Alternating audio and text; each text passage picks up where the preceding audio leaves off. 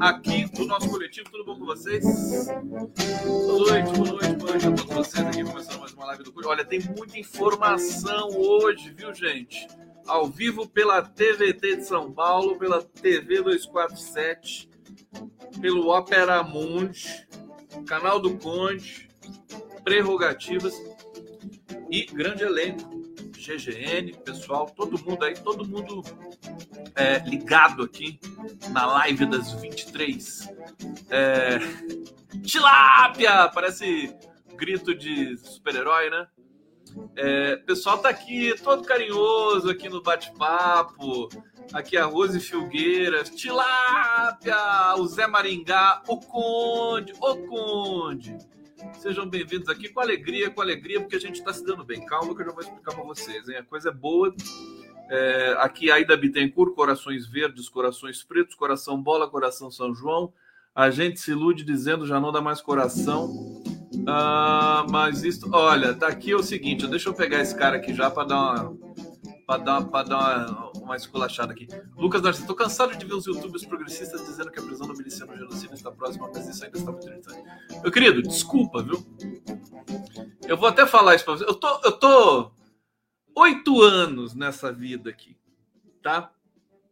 É, eu, eu pude fazer aqui junto com vocês, quando todo mundo dizia que o Lula ia morrer na cadeia, que ia apodrecer, que não sei o quê, eu dizia que ele vai sair da prisão ele vai é, conseguir os direitos políticos de voto, ele vai se eleger presidente. Desde o começo, muita gente me segue desde lá de trás por isso. Né? E eu quero dizer para você, Lucas, que está tá aí narcisista é, e cético, não, com todo respeito, tá? Com todo respeito à sua posição, tem muita gente que acha que não vai ser preso mesmo, mas e, os youtubers progressistas Acho que eles não estão falando que o, que o Bolsonaro vai ser preso. As pessoas duvidam, mas eu conheço a história, tá?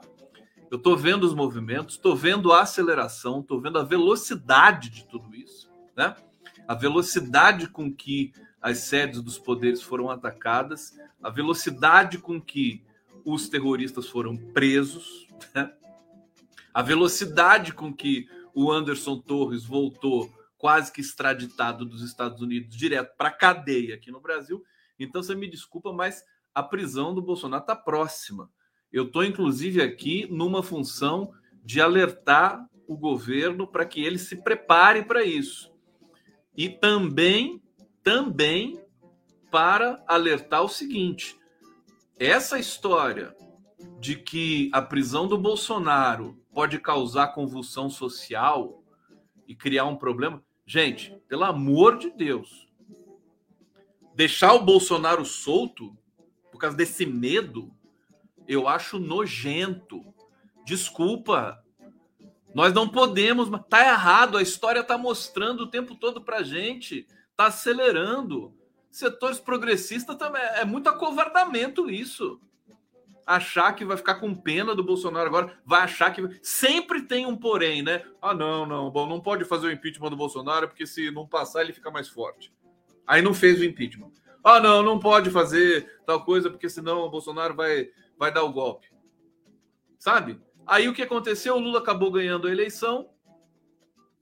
A, a, quase que também a revelia de muitos setores aí da esquerda que são céticos, né? ganhou e agora tem que governar. E agora tem que fazer prevalecer a justiça. Né? Eu não vou admitir é, é, é, é, bastidores de governo Lula com medo de ver o Bolsonaro na cadeia. Sinto muito. Ah, porque vai prejudicar o governo, não sei o quê. Olha, se vocês são covardes, vocês não deviam estar no governo. Vocês deviam estar em outro lugar. Então, esse, para com esse negócio de estratégia, sabe? Para, chega. A gente já é governo, democracia venceu, as coisas estão acontecendo, entendeu? Então chega, chega. É Bolsonaro na cadeia. O, o mundo pede. Eu tava até, eu disse aqui que o Brasil quer o Bolsonaro preso. Aliás, deve sair pesquisa sobre isso daqui a pouco. Hoje saiu uma IPEC sobre o governo Lula também com popularidade alta. É, muito positiva para o governo. Então aproveita a popularidade, aproveita a lua de mel, né? e vamos resolver esse negócio aí, inclusive com o apoio dos Estados Unidos. Estão doidinhos, os Estados Unidos está doidinho para ver o Bolsonaro na prisão também. O mundo inteiro, o mundo inteiro. E o país inteiro, esse grito sem anistia. Então tem que respeitar, por favor, né? Respeitar.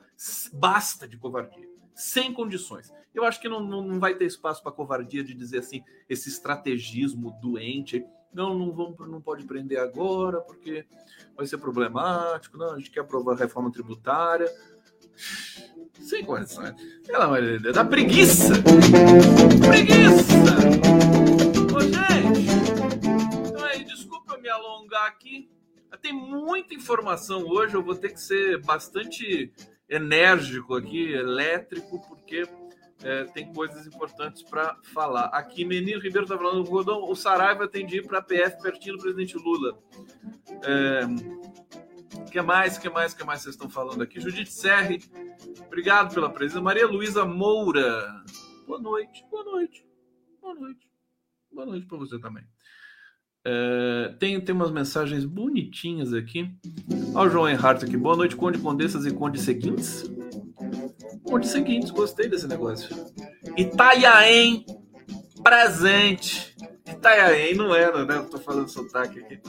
Eu vi um, um meme bonitinho agora de um cara que assim, né? Queria ver uma novela da Globo só com artistas nordestinos imitando o sotaque sudestino.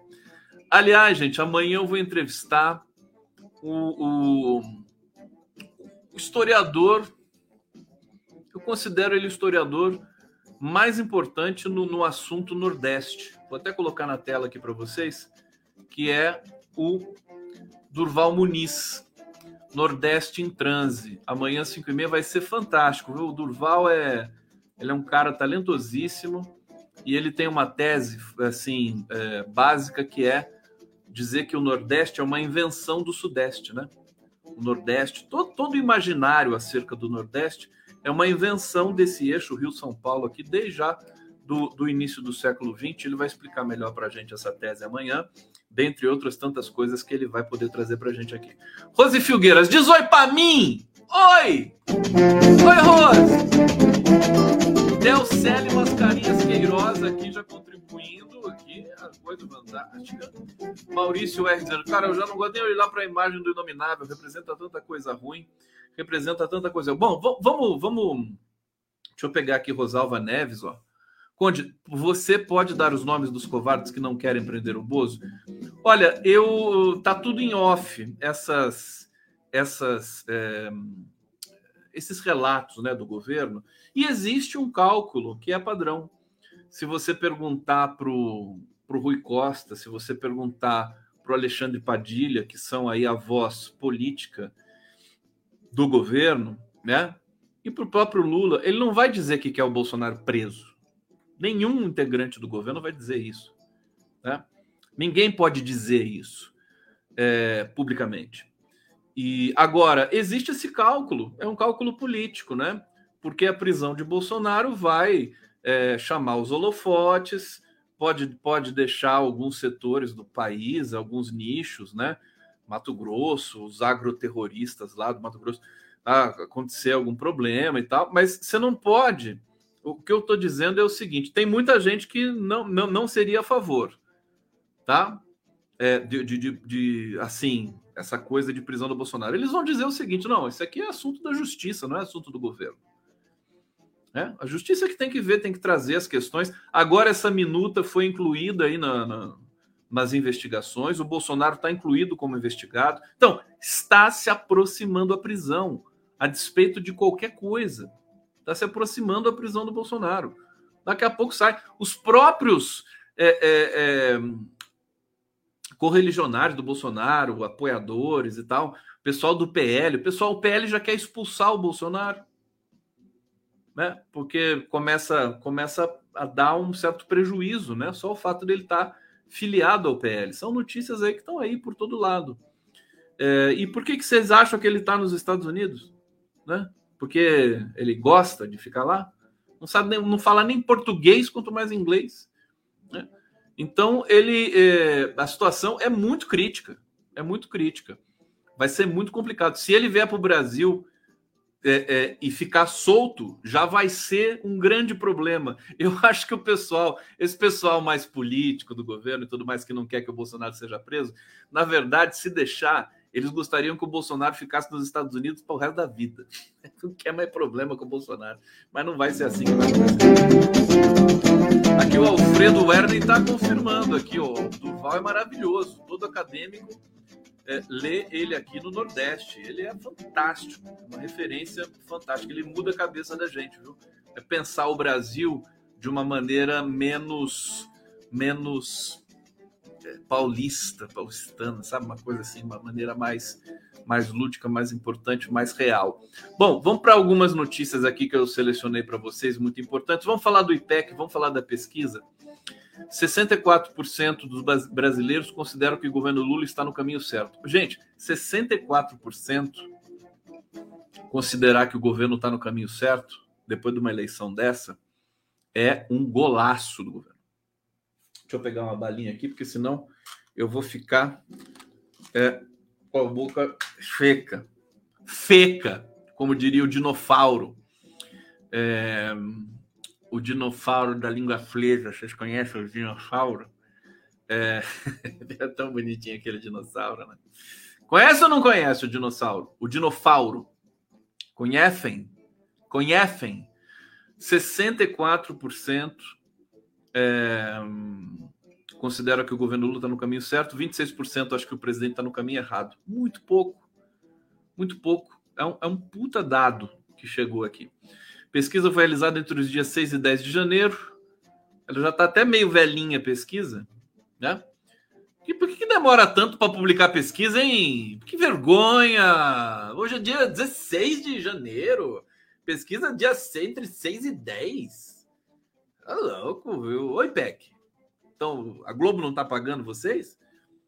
Coisa horrorosa. Bom, dois pontos percentuais para mais ou para menos.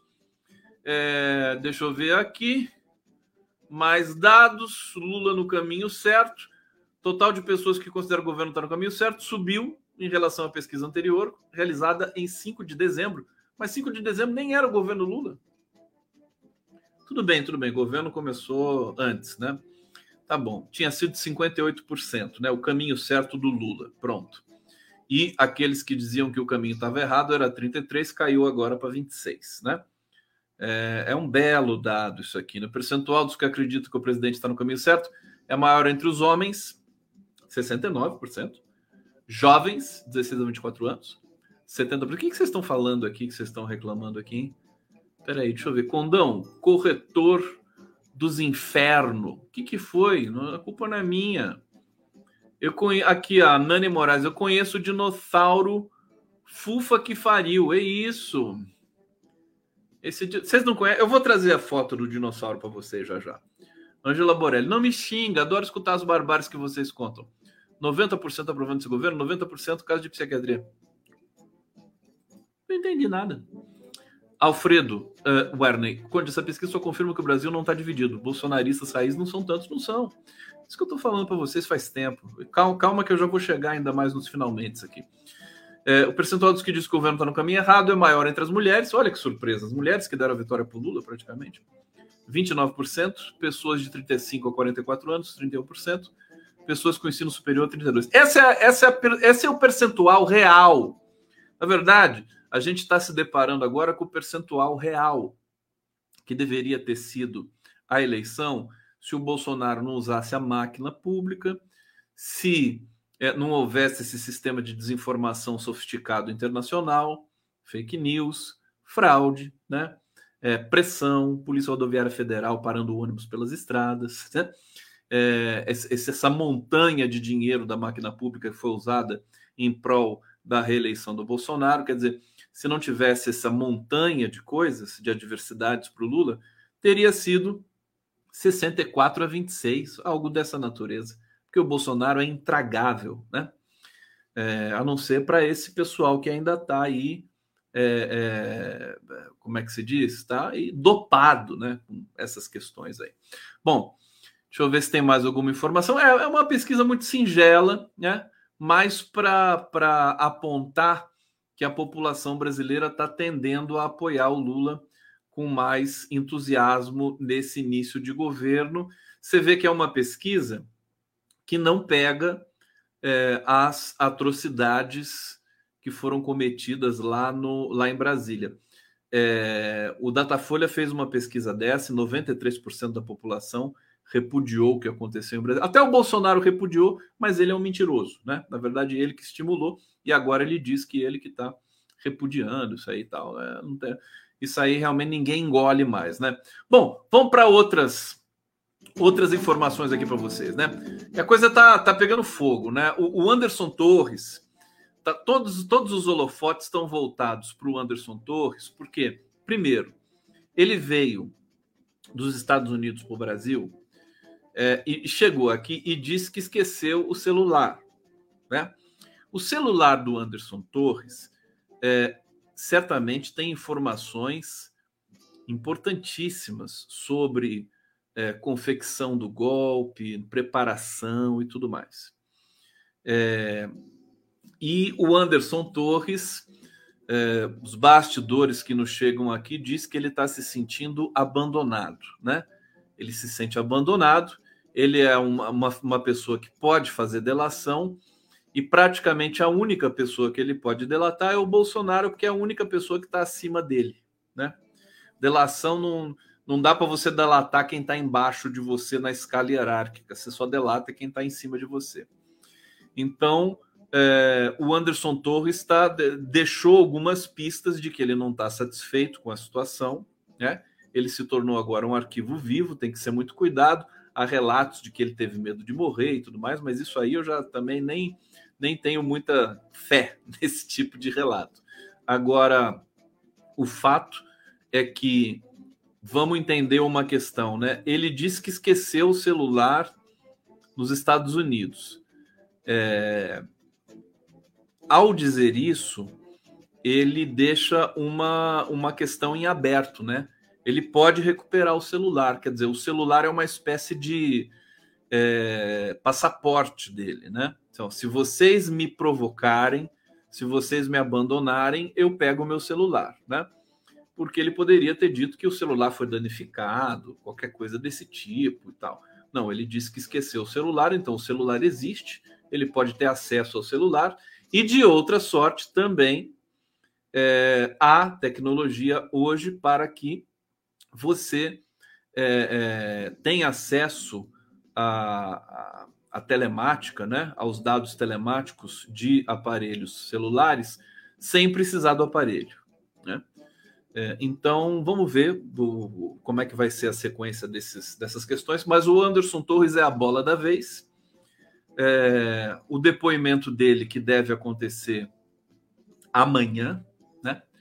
É, nem sei se já tem notícia. Talvez tenha até acontecido já, porque a coisa é tratada com tanto sigilo que é, eles, eles não divulgam isso, né? Então deve estar, tá, pode estar, tá, pode estar tá acontecendo neste momento o depoimento do Anderson Torres, que vai ser um depoimento que deve durar muito tempo, talvez né, mais de 12 horas, né? Depoimento com tanta informação, tanta questão para ser perguntada. É, então, aqui, vamos lá.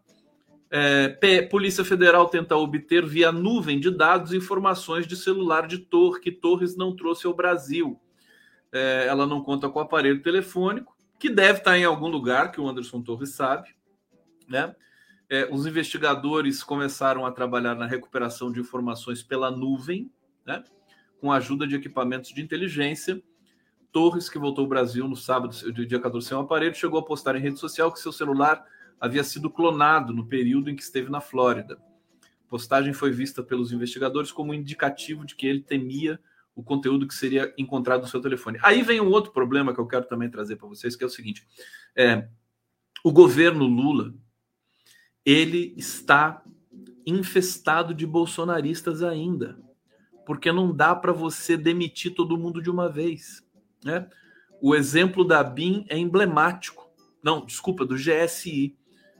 O GSI, para vocês terem uma ideia, ele estava com 90% do pessoal que tinha sido montado ali com o general Heleno. O que, que, vocês esperam, né? É óbvio que ia dar o que deu. tá certo?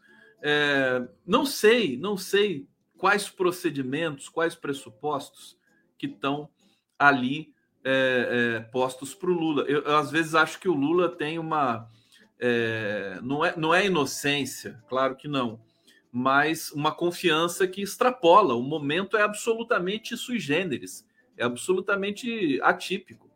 Então você tem inimigos dentro do governo. Tanto que essa invasão ali nas sedes dos poderes demonstrou fartamente essa questão. Estou com dados aqui, números, e já vou chegar lá para vocês. E um dos dilemas agora que está, é, é, enfim, permeando ali a cúpula do governo Lula é como é que a gente vai se é, livrar desses bolsonaristas que estão dentro do governo ainda. Segundo escalão, terceiro, estão ali nomeados, né? Porque tem que fazer um, uma triagem, não, não é serviço fácil de fazer. É, vamos, vamos problematizar essa questão aqui mais adiante aqui. Bom, ministro inclui minuta de decreto de estado de defesa em ação já aberta contra Bolsonaro no TSE. A coisa está complicando. Lamento dizer aos céticos, né? Eu quero ver a cara do, do, dos, dos esquerdistas a hora que que estão duvidando que o Bolsonaro seja preso, a hora que o Bolsonaro for preso, assim, né? Semana que vem, sei lá, começo de fevereiro, né? Antes do carnaval, eu acho que ele vai ser preso. Quer fazer uma aposta? Antes do carnaval, o Bolsonaro vai preso. Ah, deixa eu ver o que eu vou apostar. Aposto um tic-tac com vocês, ó. Tic-tac. Tic-tac, que é que tá latejando naquela orelha imunda do Bolsonaro, né? Tic-tac, tic-tac. É, vamos aqui, vamos ver então essas questões aqui técnicas, né? Eu tô, eu tô falando, eu tô fazendo essa previsão de prisão do Bolsonaro, gente. Tenho conversado com juristas. Hoje conversei com o Fernando Ideu, né? Que é um grande jurista ali, trabalha junto com, com, com o Pedro Serrano. E, e assim, o conjunto probatório está muito robusto, está começando a ficar insuportável com relação ao Bolsonaro. E essa invasão lá do, das sedes dos poderes é, é a gota d'água, né? Até tudo que ele cometeu antes não precisaria nem ser tra é, trazido à mesa da, da, do julgamento das condenações da investigação. Só esse fato, que é gravíssimo, né? Já é suficiente para botar ele atrás das grades. Bom, o ministro Benedito Gonçalves, do Tribunal Superior Eleitoral, determinou a inclusão da minuta. Eu, eu adoro esse nome minuta, eu não sei porquê, gente. Que coisa, né? Uma rima para minuta. Alguém tem? Hã? Labuta. Minuta. Eu adoro, eu, eu consigo largar de, dessa palavra, né? A minuta do decreto para instaurar o estado de defesa da corte em uma ação de investigação é, contra o Verme e seu candidato a vice, Verme Braga Neto, né, que é um verme também, já em tramitação no tribunal. O documento considerado inconstitucional foi encontrado. Blá, blá. O ministro deu prazo de três dias para que Bolsonaro e Braga Neto se manifestem sobre o conteúdo. Três dias. Gonçalves eh, também pediu ao ministro Alexandre de Moraes, presidente do TSE do, do, e ministro do STF, que envie a cópia oficial da minuta apreendida pela PF, bem como de outros documentos e informações resultantes da busca e apreensão que digam respeito ao processo eleitoral de 2022, em especial voltados para a deslegitimação dos resultados. Vamos lembrar, eu, e agora eu lembro com raro prazer e volúpia, e também uma fruição fantástica, da multa que o Alexandre de Moraes estabeleceu para o PL, né, de 23 milhões de reais. Porque o PL foi lá se meter a besta mando de Bolsonaro contestar o resultado das eleições. É, então, veja, é, a coisa tá, tá chegando lá. Eu, deixa eu já trazer duas questões aqui. Primeiro, mandar um beijo carinhoso para Cleusa Slaviero. Cleusa Slaviero deve estar tá vendo a live aqui.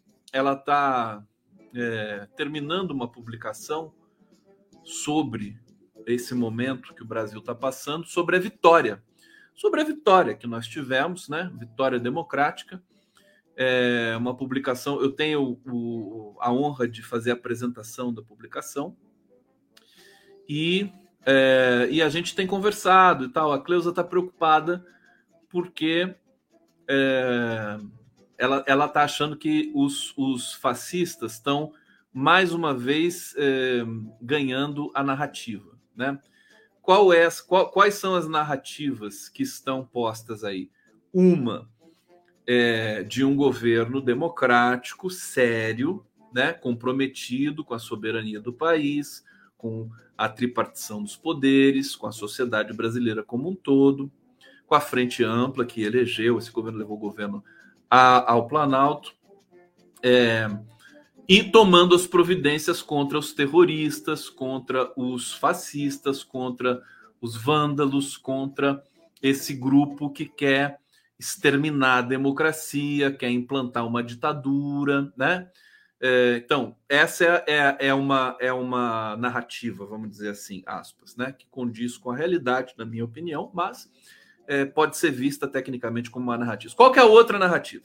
A outra narrativa que começa a ganhar as redes dos bolsonaristas é de que os manifestantes, né? Primeiro não chamam de terroristas, nem de golpistas, chamam de manifestantes. Aí já vem a semântica dos discursos que se contrapõem, né? As palavras para os mesmos referentes são diferentes, né? É, então, aqui, aqui é, né? No lado real da narrativa, digamos que da a, a qual nós somos adeptos signatários.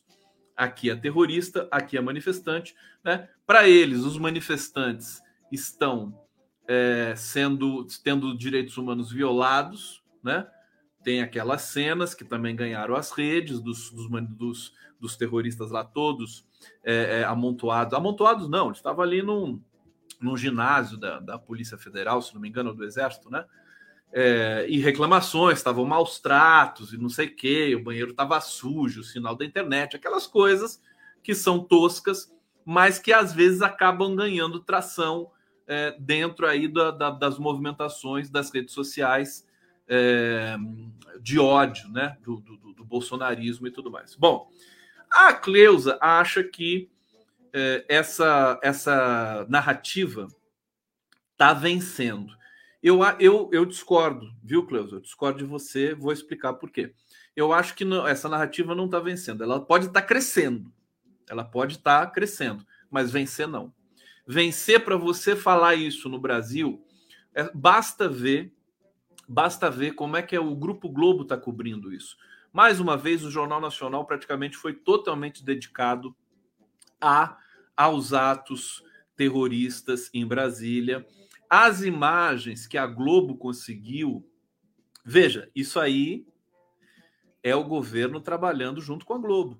Eu tenho que admitir isso. Paulo Pimenta pode falar qualquer coisa da Globo, mas ele está trabalhando junto com a Globo, o governo como um todo. Paulo Pimenta, que está na SECOM, na Secretaria de Comunicação, não é especificamente uma área que vai cuidar dos dados sensíveis né, é, do governo e desse evento, mas eu vejo a, a performance do Paulo Pimenta nessa questão toda. E também o próprio Flávio Dino, o próprio Ricardo Capelli. Quer dizer, essas imagens dos circuitos, dos circuitos internos da de TV do Planalto, do Senado, do STF, elas foram entregues para a Globo. Né? A Globo ainda se arvora a dizer que conseguiu com exclusividade. Por que, que elas foram entregues para a Globo? Porque é estratégico que seja entregue para a Globo. Né? para ela difundir para o país inteiro. A Globo é continua sendo a TV que vai levar mais longe as imagens, né? O Jornal Nacional e tudo mais. Então, isso é muito sintomático. A Globo comprando a narrativa, essa narrativa que nós estamos aqui, né? Também signatários dessa narrativa. É, do, do, da tentativa de golpe, da, da, da participação do Bolsonaro, da participação do Anderson Torres, da negligência do governo de, do DF, né? Da, da, do aspecto criminoso do Ibanês. Então é, é simples. Né? É, a narrativa que está prevalecendo nesse momento é essa, no mundo todo. Capas de jornais. Né? Então é por isso que eu digo: a narrativa, a contranarrativa que o bolsonarismo tenta implementar, ela tá fraca. Ela pode conseguir algum tipo de tração nas redes, nas redes específicas, mas tá fraca. Basta ver, viu, Cleusa? A, a, popularidade digital do Bolsonaro que caiu o menor nível depois dos ataques que sobre o Brasil. Então, para quem tem a percepção que a contranarrativa Estão falando aqui que a Joseli tá presa, né? Que é a minha bolsonarista de estimação que sumiu aqui, nunca mais. Ô, Joseli, aparece aqui, vai! Pra gente não ficar achando que você foi presa, minha filha. Você é foi presa. Tá todo, todo bolsonarista tudo preso. É, então, então é isso. Para mim não tá perdendo a narrativa, pelo contrário, embora o trabalho vá continuar sendo árduo, porque essas pessoas são insistentes, né, e problemáticas, né, tem problemas né, de saúde mental, é, mas nós estamos é, conquistando o espaço e, e, e, liderando o processo, liderando o processo. Todo mundo falando do Glenn Greenwald aqui. O Glenn Greenwald falou besteira, né? Eu, eu sempre dizia o seguinte: Glenn Greenwald é, é, é uma figura respeitável, né? Importante. Ele ganhou um Pulitzer. Ele pode esfregar na cara de todo mundo aqui que ele ganhou um Pulitzer, né? que é o prêmio mais importante do jornalismo no mundo todo. É, e também podemos também discutir se o Pulitzer é lá essas coisas ou não. Mas o fato, eu sempre disse o seguinte: o Glenn ele não entende o Brasil, né? Ele entende os Estados Unidos. Isso ele entende, né? Melhor do que ninguém. Agora, o Brasil é aquela coisa, não é para alguém como o Glenn, que tem um pensamento meio, meio binário, né? Meio assim, que é um pensamento que é técnico, né? Que é aquela tradição anglo-saxã, né? aquela coisa. Ele, ele tem, né? Você vê, o Chomsky, que é muito amigo do Glenn, né? Ele, ele fez essa curva faz tempo, ele já entendeu o Brasil de cara. O Chomsky sabe ler o Brasil. Agora o Glenn, ele não conseguiu e ele tá lá, ele fica espanando com essas questões aí e tal. Vamos ver até onde ele vai parar. É, vamos, vamos também respeitar. O Glenn não é uma figura abominável, simplesmente. Teve a participação importante na questão da matéria, não é? Do The Intercept, do Vaza Jato e tudo mais. Teve livros em sua homenagem. Eu participei de livros em homenagem ao Glenn Greenwald. Prerrogativas participou de livros. Mas é aquela coisa eu acho que assim, a pessoa não acerta tudo. Não, a gente não precisa ficar nessa nesse frenesi também para a pessoa só não, só pode dizer coisa assim bonitinha que eu acredito. Não, ele vai errar, vai dizer besteira, não tem problema também. Pessoas erram. E ele também não tem lá toda essa influência hoje, né? Vamos combinar também, né? O que ele diz hoje, não, sabe? Cai no vazio aí. Não tem muita, não tem muito impacto, não tem muito desdobramento, repercussão nem nada. Bom, é, essa minuta golpista, portanto, foi incluída na ação contra Bolsonaro. Ela é problemática, ela estarreceu até as elites brasileiras e é, vamos aguardar. Mais uma vez, repito, reitero, reforço para finalizar esse tema aqui, cada vez mais perto da prisão de Bolsonaro. Gente, tem um tema que ganhou é, muita, muita atenção hoje aí de todos os veículos e tal, que é a história das lojas americanas, né? Isso é uma delícia, porque é o seguinte, porque cai a máscara de todo mundo, né? Você vê que esse, é, essa coisa da, do, do setor privado, né, ser imaculado, a imprensa convencional dizer que é, é, é, tinha que tem que privatizar tudo e que manter empresas estatais é um convite à corrupção, não sei o quê. Olha o setor privado, né? Uma fraude, né?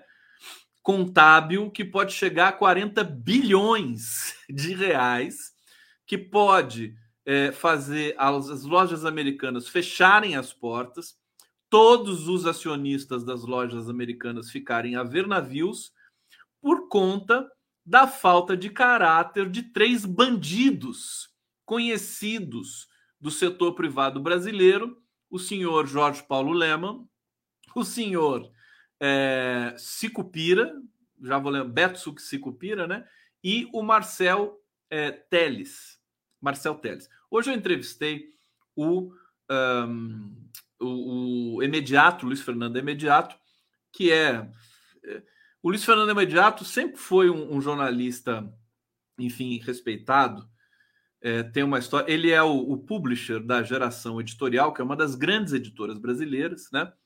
Hoje ele estava me dizendo que um dos livros ali, o A Arte da Guerra, né? Que não tem direito autoral e que ele publicou, vendeu mais de um milhão de cópias, né? E ele, ele, ele vendia muitos livros com americanas, em parceria e tudo mais. Ele disse que as americanas nunca pagaram ele. As americanas dão calote nos fornecedores, né?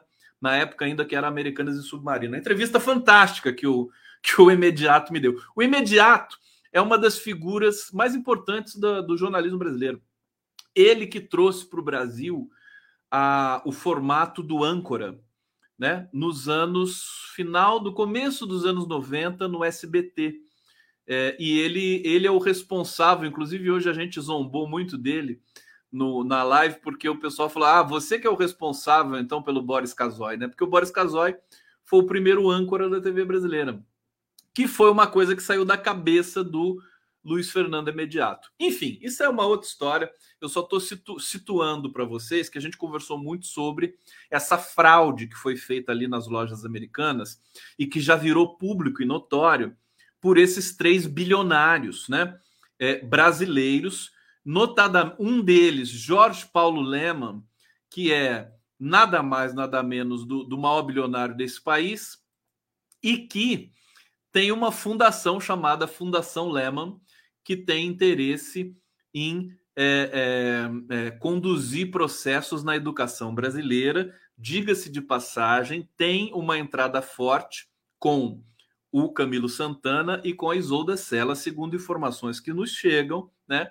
É que a Fundação Lehman tem essa pegada e essa influência ali na educação que foi feita no Ceará e que pode ser feita no Brasil é, a partir desse ministério. Aliás, hoje tem uma notícia fantástica que o Camilo Santana anunciou aumento de 15% do piso do magistério. Deve ter muito professor e professora aqui me assistindo e que nem sabe dessa notícia ainda, né? Então eu tenho para acabou de dar a notícia, né? Faz não faz uma hora. Então eu tenho aqui o prazer de, de dar para vocês essa notícia. Camilo Santana aumentou piso do magistério em 15%. De 3 mil e tantos foi para 4 mil e tantos. Eu já vou trazer os números reais aqui para vocês, os números corretos, mas é um aumento assim. Eu fiquei até, fiquei até pasmo, né? Falei assim: o Haddad deixou o Camilo Santana dá um aumento desse tamanho, 15%. Olha que maravilha. Gente, 15%.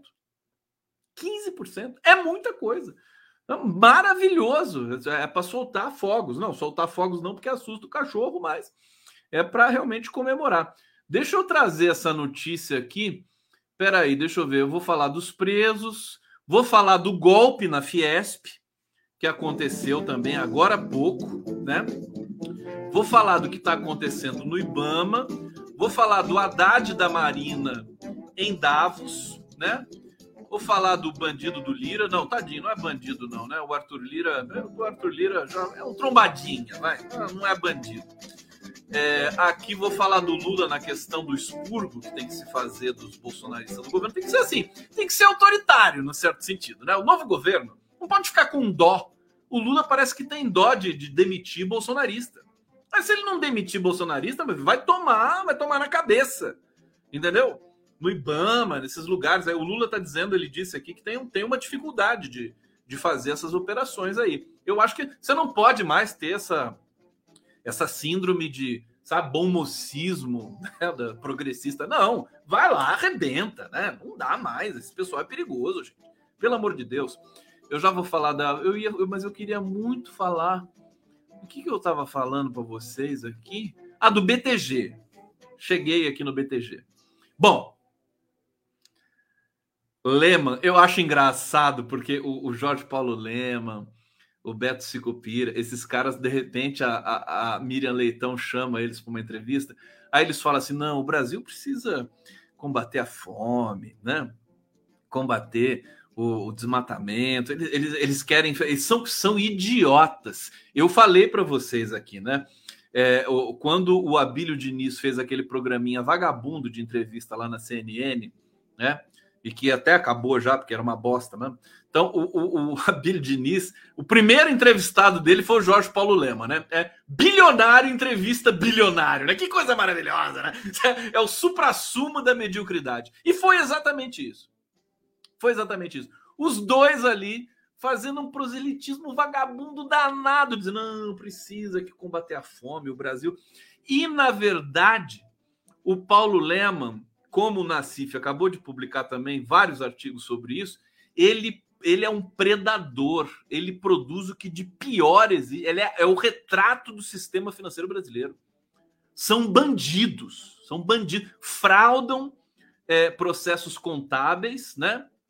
Só, só se interessam pelo valor da ação, fizeram essa fraude gigantesca nas lojas americanas.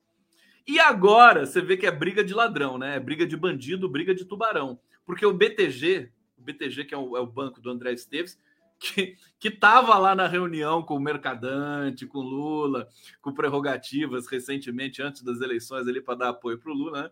É, mas enfim, é a vida, né? É a vida. É, é, são, são os. É, como é que chama na Rússia? Os oligarcas brasileiros, né? É, André Esteves e tudo mais.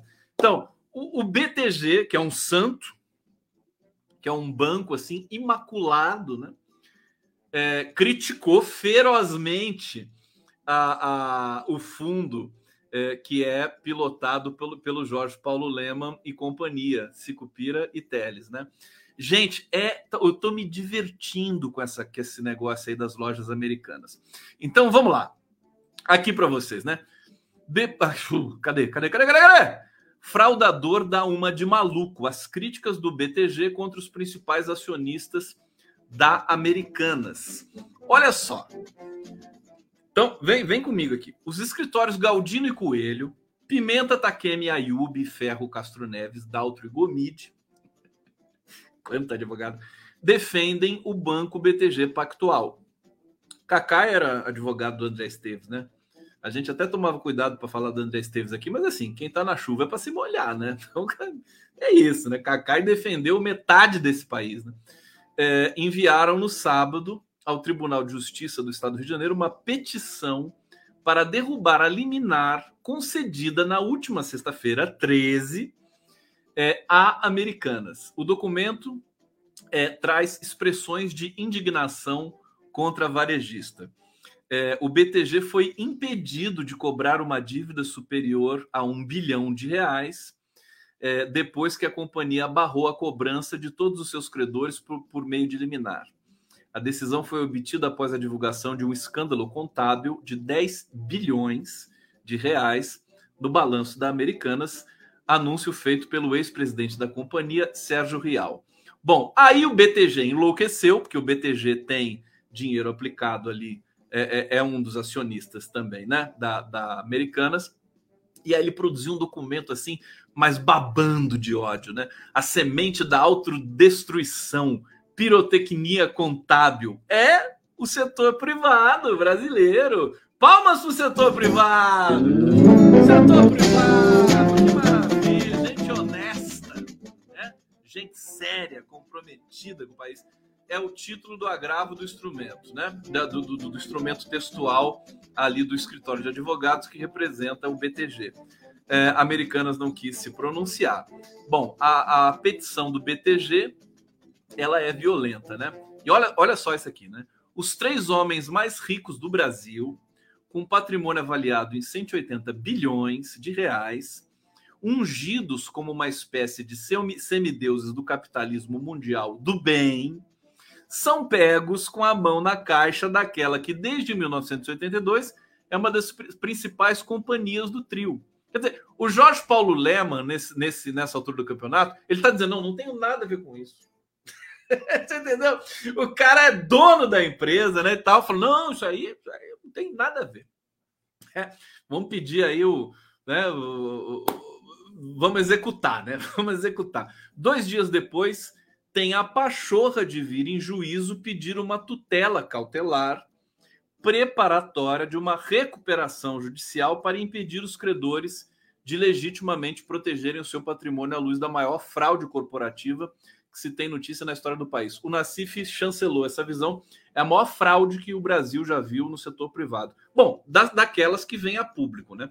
Porque deve ter muita fraude que não vem a público, né? O Nassif disse a mesma coisa. Bom, foram pancadas, né, do BTG, que não é santo nem nada. Então, só deixar registrado que esse, eu não sei como é que vai ser arbitrado essa questão aí das lojas americanas. Tudo indica que os acionistas vão ficar na mão né? É, e, e o Jorge Paulo Leman não vai ficar um centavo mais pobre depois de ter feito essa fraude gigantesca e de se colocar como um predador. Eu acho que chegou a hora também do Jorge Paulo Leman e desses caras, né, serem desmascarados. Eles estão no inferno astral, estão sendo criticados por todos os veículos, todo mundo que entende um pouquinho de economia e dessas movimentações aí do setor privado estão dizendo que esse trio, né, que é dono de, uma, de um fundo, né, que administra essas, essas algumas empresas, notadamente americanas, e está envolvido com fraude. Vamos ver até onde pode se levantar, né, o envolvimento do Jorge Paulo Leman, do uh, Beto Sicupira e do Marcel Teles, né, que é o trio mais rico do Brasil. Não é uma beleza é isso? Eu torço para briga, né?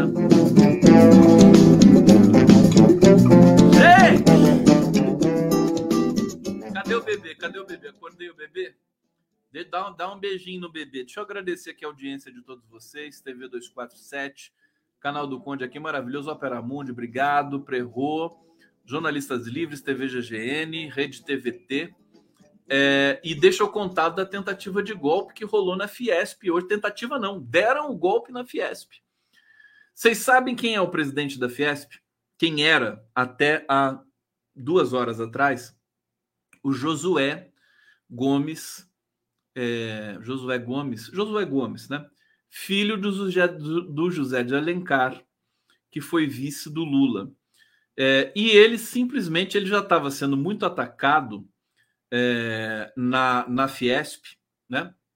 E eles destituíram o Josué Gomes da presidência da Fiesp. Olha só, Assembleia Extraordinária, da, agora há pouco, Assembleia Extraordinária da Fiesp realizada nesta segunda-feira, aprovou a destituição de José, Josué Gomes da Silva da presidência da entidade. O resultado já é questionado por pessoas ligadas ao Josué, que afirmam que a decisão não tem validade.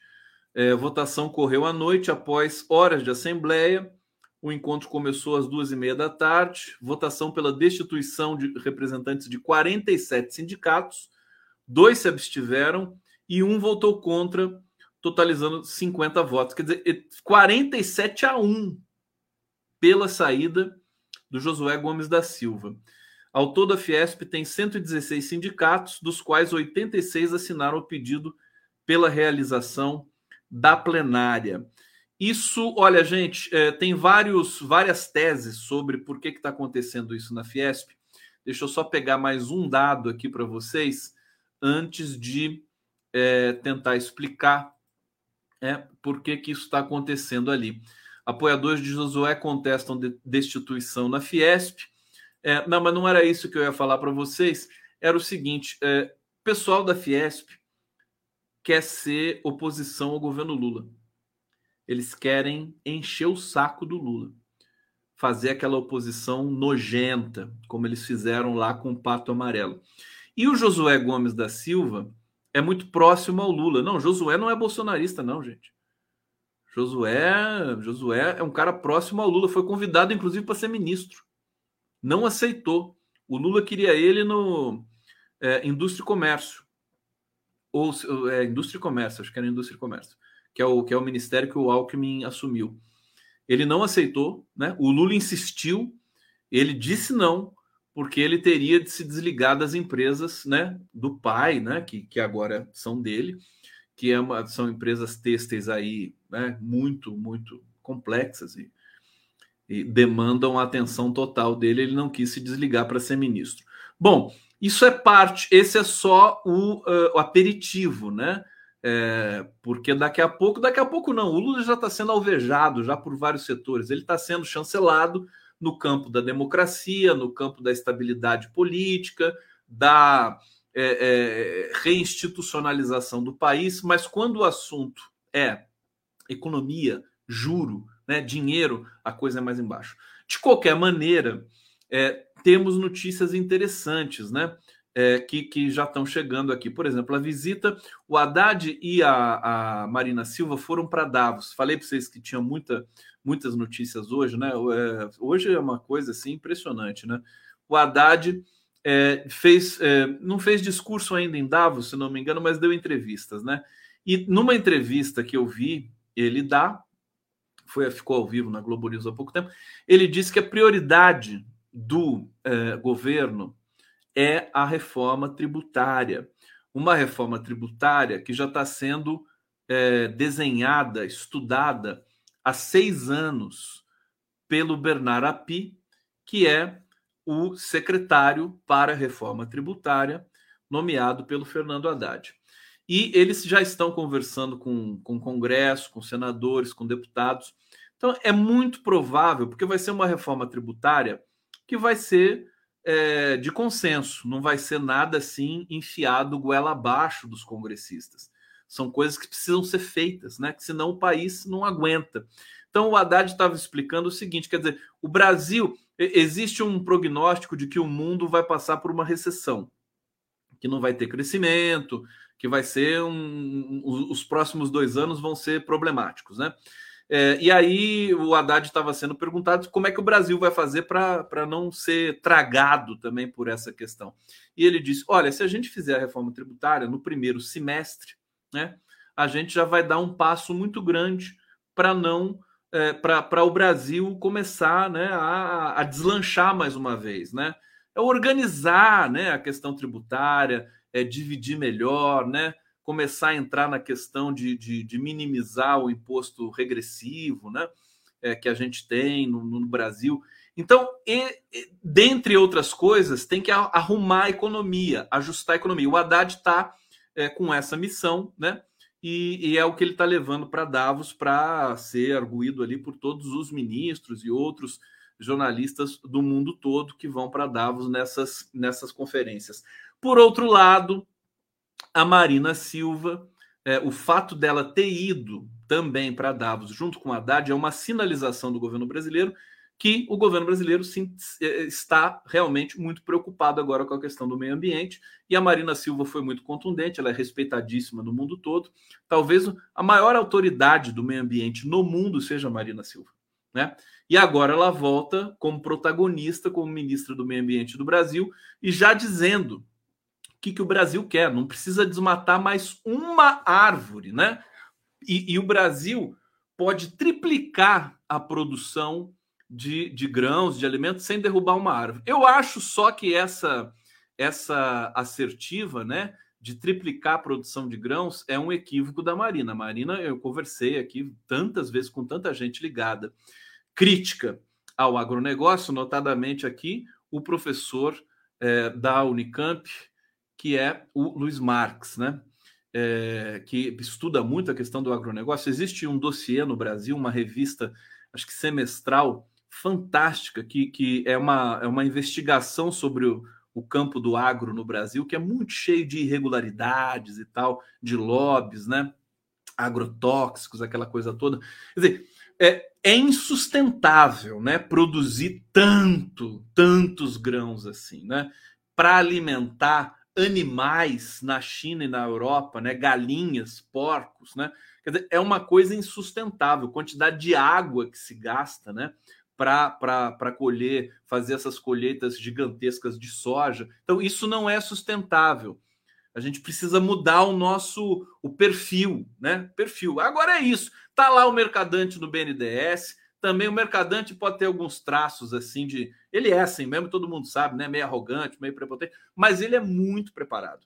Então ele está montando, montando no, no BNDES um, uma revolução, né? Na, na oferta de crédito no Brasil, evidentemente o BNDES é uma oferta de crédito para de, de médio empresário para cima, né? A oferta para o pequeno, para o empreendedor individual vai para o Banco do Brasil. Inclusive, o Lula hoje nomeou a nova presidente, presidenta do Banco do Brasil, a Tarciana, que é funcionária de carreira do Banco do Brasil, e já deixou a, a, a missão para que ela faça uma, um espetáculo de oferta de crédito e que vença, digamos assim, a competição de oferta de crédito barato para o trabalhador, para o pequeno é, é, trabalhador brasileiro, pequeno empresário brasileiro. Mesmo, mesma coisa na Caixa Econômica Federal. Então a gente vai ver é, programas de crédito voltarem à ativa, o Minha Casa Minha Vida, outros programas do governo, né?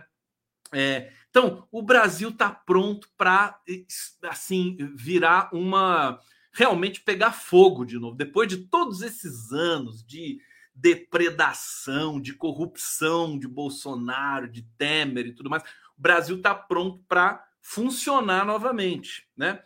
É, eu, eu não duvido que possa ser realmente o governo mais espetacular da história brasileira. Quem me disse isso, nada mais, nada menos, foi Márcio Postman, que é um dos grandes economistas e pensadores brasileiros, Clara Ante, que trabalhou com Lula 20 anos, sei lá quantos anos, trabalhou nos dois primeiros mandatos do Lula e tá para trabalhar nesse também, nesse mandato do Lula. E mais alguém me disse isso, que agora não vou me lembrar quem foi. Enfim, por quê? Por que, que o Brasil pode ser o melhor governo da história brasileira? Porque as condições assim exigem. Não dá para ser um governo mais ou menos agora. Não dá para ser um governo de transição. Tem que ser um governo que resolva as urgências do país, a fome. Né? Você vê um aumento de 15%. Cadê aqui? Deixa eu ver é, na, na prática aqui quanto que vai aumentar o salário é, do, do professor Deixa eu ver aqui. Cadê você? Cadê o Camilo Santana? Aqui, deixa eu ver onde é que tá o Camilo Santana. Aí eu cantarolo, né, para distrair vocês enquanto eu procuro aqui a matéria. Marina, Morena Marina, você se pintou. Governo Bolsonaro impôs 1.108 sigilos de 100 anos. que beleza. Lula reconhece aliados que filtro ideológico do governo atrasa nomeações. Cadê o Camilo Santana? Alvos da Polícia Federal são suspeitos de pagar ônibus e hospedagem para golpistas no 8 de janeiro. Que absurdo isso aqui, que coisa horrorosa. Depois de trocar menos de 10% dos cargos do GSI, Lula agora quer mudanças. Aquilo que eu estava falando para vocês, né? É, aqui os, os bandidos, né? Que fraudaram as lojas americanas, né? Vamos lembrar sempre o nome desses milicianos bandidos, né? Jorge Paulo Lema, Marcel Teles e Beto Sicupira. É, deixa eu ver aqui quem mais. Duríssimas palavras do BTG. Eu não peguei aqui o, o, o Camilo Santana, então não vou, não vou poder dizer exatamente para quanto que vai o piso do professor, o piso do, do magistério no Brasil, mas é tipo 4.500, né? É uma coisa assim, né? De 3 mil e lá vai pedrada, tá indo para 4 mil, por 15% de aumento. Então, veja, ninguém tá para brincadeira nesse governo. Ninguém tá para brincadeira, ninguém vai perder tempo. Ninguém vai, vai ficar enchendo o saco com aquela questão de ajuste fiscal, responsabilidade fiscal. Não, eles vão fazer com que o Brasil funcione, que volte, que, que volte a funcionar. 4.445, né? Piso do magistério. Olha que maravilha. Gente, isso é fantástico, isso é uma sinalização muito forte. Né? Então, é, as notícias são boas, né? Bolsonaro na iminência de ser preso, isso não é uma tipo um achismo, eu estou usando dados e discursos para analisar essa possibilidade. O grito de é, anistia não, que o Brasil está dando, inclusive, nesse momento. Possibilidade do Anderson Torres delatar o próprio Bolsonaro não é pequena. Então, a gente tem uma situação favorável, claro, cheia de percalços. Muita gente vai cometer erro, como já comete no governo, é normal, faz parte. Mas é isso, é a história. Viver é perigoso, como diria Guimarães Rosa. Renata, inexplicável tirarem alguém que dialoga com o governo. Gente, é isso. Deixa eu me despedir de vocês aqui, deixar um beijo muito grande para todos vocês. Obrigado pela presença aqui na live do Conde. Peço para vocês darem o like, darem. Cadê o meu coração? Por favor me der coração, eu não termino a live. Tá certo? Já disse isso para vocês antes. Não, e, e para mim é questão de honra. Né? Quero um coraçãozinho, por favor. fofinhos, de preferência vermelhinhos, né? Pra, aí sim eu fico calmo né? e consigo terminar a live aqui com todo o meu coração. Vou trazer a Raquel Lobo aqui como exemplo, né? Coração a Roberta Dandara, que coisa linda. Valéria Delagrave aqui também, a Glaê Lúcia, olha, corações azuis. Eu sou um conde, eu tenho sangue azul, então coração azul tem tudo a ver. Tudo a ver com corações pretos também, né? Nesse momento no Brasil. Nada melhor que um coração preto. Pre... Gente, obrigado, viu? Boa noite aí, juízo. Amanhã estamos de volta.